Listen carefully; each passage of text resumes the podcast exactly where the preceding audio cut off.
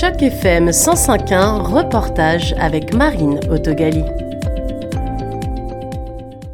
Les premières victimes de la malnutrition au Canada ont été identifiées parmi les populations autochtones et noires. Une étude publiée par plusieurs chercheurs et chercheuses en santé a mis en avant l'insécurité alimentaire et ses conséquences chez les enfants et les jeunes autochtones au Canada. Ce problème touche un grand nombre du demi-million d'enfants inuits, métis et des Premières Nations, en particulier dans les communautés nordiques isolées. Cette situation peut conduire à la malnutrition et avoir des répercussions importantes sur le développement physique, intellectuel, émotionnel et social de l'enfant, avec souvent des effets durables tout au long de la vie. La première autrice de cette étude est Anna Banerjee, professeure adjointe à l'Université de Toronto. Sa collègue Véronique Anne Pelletier, chercheuse en santé métabolique et cardiovasculaire au CHU de Sainte-Justine à Montréal et deuxième autrice de ce travail de reviewing des publications, répond à nos questions. Est-ce que vous pouvez déjà m'expliquer quelle est la cause première de l'insécurité alimentaire? C'est pas la même. Qu'est-ce qui est la première dans chaque communauté? Mais ce qui vraiment ressort dans ce qu'on a, euh, ce qui a été étudié, là, c'est l'élément de pauvreté, comme on en avait, euh, ça, a été nommé dans l'article. C'est un des facteurs euh, principaux, mais il va peut-être se manifester de façon différente selon les communautés. Euh, et puis les, médiateurs, c'est-à-dire que là où c'est le pire, hein, c'est vraiment dans le Grand Nord du Canada, avec des taux très élevés qui, sont pas loin dans les 50% pour certains enfants. Et le coût de la nourriture qui est très élevé dans le Nord, donc il y a tous les facteurs de transport, il y a les facteurs pour ceux qui ont accès à une nourriture, qui peuvent aller chasser, mais il faut qu'ils payent leurs équipements, ce qui n'est pas du tout évident pour le Sud. Là, c'est pas du tout intuitif pour nous au Sud, mais euh, ceux qui peuvent aller chasser euh, les animaux, alors ils doivent payer euh, soit l'essence pour leur véhicule, équipement pour la chasse, et donc, ça, souvent, est un facteur limitatif. Donc, c'est beaucoup l'élément de, de puis d'accès à la nourriture, l'accès, le coût de la nourriture qui est très élevé et puis qui monte euh, encore. C'est ça. L'autre élément, c'est d'être capable d'avoir accès, tu sais, de, ta propre, euh, de faire pousser tes, tes, aliments et tout ça euh, dans ton propre environnement, puis d'en avoir le propre contrôle. Ce qui est intéressant, c'est que vous questionnez aussi s'il existe des solutions possibles. Est-ce que euh, vous pouvez me parler déjà les recommandations? Mais c'est des, propositions de stratégies.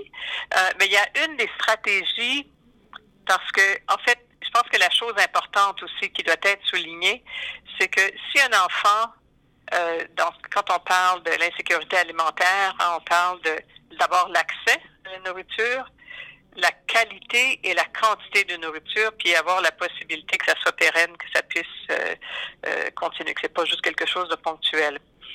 Alors, l'accès en quantité et en qualité, euh, si les enfants ont soit une alimentation qui est nettement insuffisante en qualité pour rencontrer leurs besoins nutritionnels, euh, puis lorsqu'on voit dans des situations d'insécurité alimentaire modérée ou sévère, dans sévère où des fois un enfant ne peut ne pas manger de la journée, euh, ces situations-là vont peuvent éventuellement être associées avec la malnutrition ou conduire à de la malnutrition.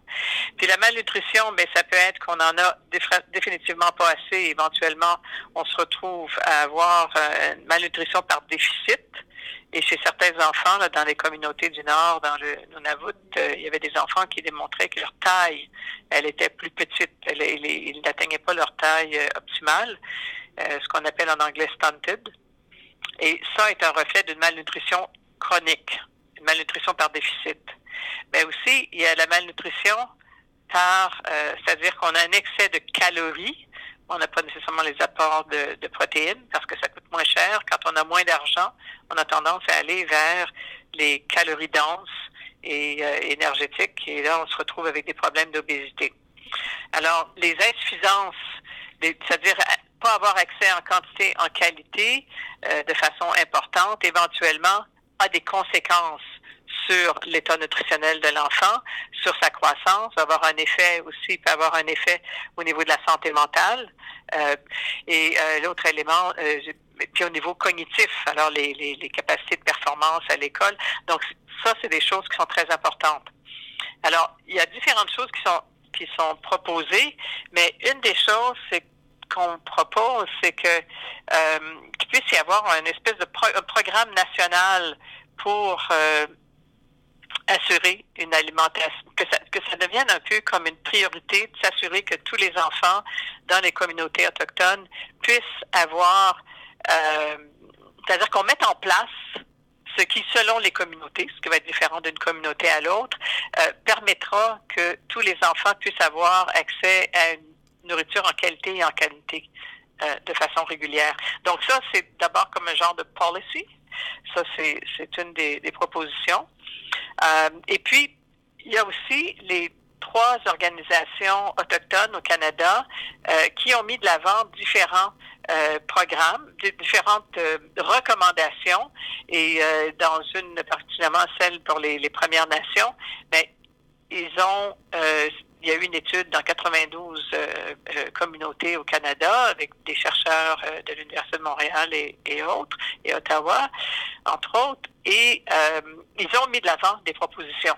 Donc, un, c'est qu'on puisse aller répondre ou, ou endosser les propositions des Premières Nations. Il y a aussi les Inuits qui, avec leur organisation, ont fait des propositions et euh, plus récemment euh, chez les Métis. Donc, chacune des, des, organisations a fait des propositions et là, c'est ça qu'il faut aller regarder et euh, s'assurer qu'on puisse avoir le support au niveau du gouvernement pour pouvoir les mettre en place. Et vous, vous faites, une, vous faites une proposition aussi qui est intéressante, qui est, euh, qui est indiquée pour les cliniciens, pour les praticiens. Pour ce qui est des cliniciens, alors, moi, je suis clinicienne, docteur Banerjee est clinicienne aussi. Je suis pédiatre, elle est pédiatre, plus orientée en maladies infectieuses, moi plus euh, les aspects de, de, la nutrition. J'ai fait du support nutritionnel pendant plusieurs années, puis j'ai travaillé avec les enfants infectés par le VIH et la façon dont, là où je me suis retrouvée dans cette équipe-là, c'était à cause de ma formation justement en support nutritionnel. Mais euh, nous, comme cliniciens, souvent, nous voyons les enfants, quand on peut les voir à la clinique, mais on voit différents problèmes, on voit des conséquences, mais c'est pas toujours dans les mœurs ou dans les pratiques courantes d'emblée d'aller chercher des facteurs euh, de, s'assurer, mais tu sais, soit l'enfant a une obésité ou il a un retard de poids, ben, est-ce qu'il a accès à la nourriture? Est-ce qu'il a accès à une nourriture de qualité? Et puis l'autre élément que, que bon, parfois il peut avoir besoin de suppléments nutritionnels. L'autre chose, c'est il faut que, à travers, particulièrement dans les communautés où on est dans, là où on est dans des communautés euh, euh, autochtones, en ville, c'est un peu différent, mais là où on le peut, euh, puis même l'encourager, il y a des traditional knowledge keepers, euh, des gens des communautés qui ont des connaissances euh, nutritionnelles qu'est-ce que les ancêtres ont fait pendant des centaines d'années des milliers d'années pour arriver à maintenir un état nutritionnel adéquat pour leur population. Donc, intégrer et aussi, euh, tu sais, c'est pas pour ceux qui ont accès à la nourriture euh, traditionnelle versus le market food, la nourriture euh, qu'on achète au supermarché. Ben à ce moment-là, euh, essayer de voir qu'est-ce que c'est qui ont accès pour pouvoir euh, compenser. Donc, ceux qui sont des chasseurs puis qui ont accès à, la, à de la viande, bien, la viande de chasse est sûrement euh, meilleure que de manger des, des trucs euh, sucrés euh, et autres. Des, des, suppléments, les suppléments et les vitamines, euh, ça, en général, les médecins n'ont pas trop de difficultés de ce côté-là. par contre, un élément qui n'est pas systématique chez tous les cliniciens, c'est de dire, ben écoutez, je pense qu'on va parler, surtout quand on travaille sur une communauté, d'être en lien avec les leaders de la communauté, les conseils de bande ou autres, et puis la santé publique. Et euh, puis à un moment donné, mais ben là, j'ai envoyé réponse à un, infirmier praticien spécialisé. Dis, écoute, peut-être qu'on devrait regarder. C'est pas à moi à le faire parce que j'ai pas ces éléments d'autorité, mais si cette personne sur la communauté a euh, des enfants qui sont référés, là, qui étaient référés à Sainte-Justine, euh, et puis ils savent comment euh, communiquer avec euh, les leaders euh, de la communauté, ben à ce moment-là, ça peut nous aider à faire avancer les choses. Donc, c'est-à-dire que nous aider, pas nous aider moi, mais aider le, le, la communauté ou les enfants. Il y, il y, a, différents volets. Puis il y a aussi d'essayer de comprendre c'est ça, reprendre, comprendre par communauté, qu'est-ce que, ou par individu, euh, qu'est-ce qui sous-tend euh, l'accès à une nourriture de qualité. Et, euh. Mais il y a, dans cette étude, il y a aussi une mise en lumière, je trouve, du, des effets de la colonisation qui, qui sont déjà des résidus, mais aussi un regard aujourd'hui euh, euh, de la part de la société sur une population qui aurait besoin qu'on change de regard. Est-ce que vous avez constaté au cours de, de cette étude et de ces, cette revue de, des études que les, les facteurs, les, facteurs aggravants ou du moins les dommages collatéraux liés à la colonisation euh, diminuent ces dernières années. Est-ce qu'il y a un changement vers le mieux ou non justement on est à un statu quo et il faut vraiment changer euh, un peu le paradigme?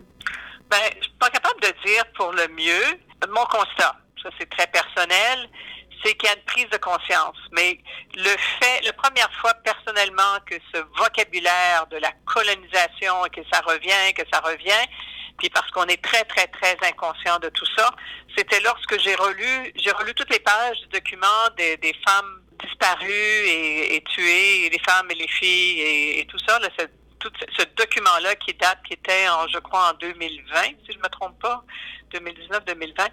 Et ça, ça revient régulièrement.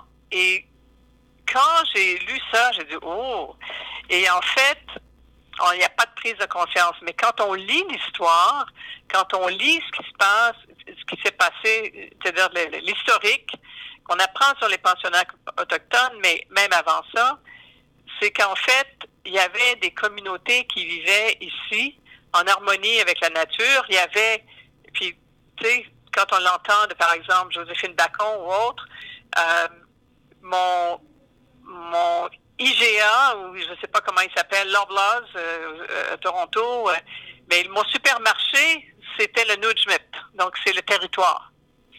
Et le Shoppers Drug Mart, la pharmacie, c'est le Nujmit. Et ça a été complètement, là je vais vous dire le mot en anglais, disrupted avec l'arrivée de la colonisation après tout ce qui s'est passé, les pensionnats, etc. Et on a tout détruit. Euh, essayer d'enlever la langue, essayer d'enlever la culture. Euh, chez les Inuits, leurs chiens ont été tués, donc ils ne pouvaient plus se, déplacer. Donc tout ça, la majorité de la population n'en est pas conscient.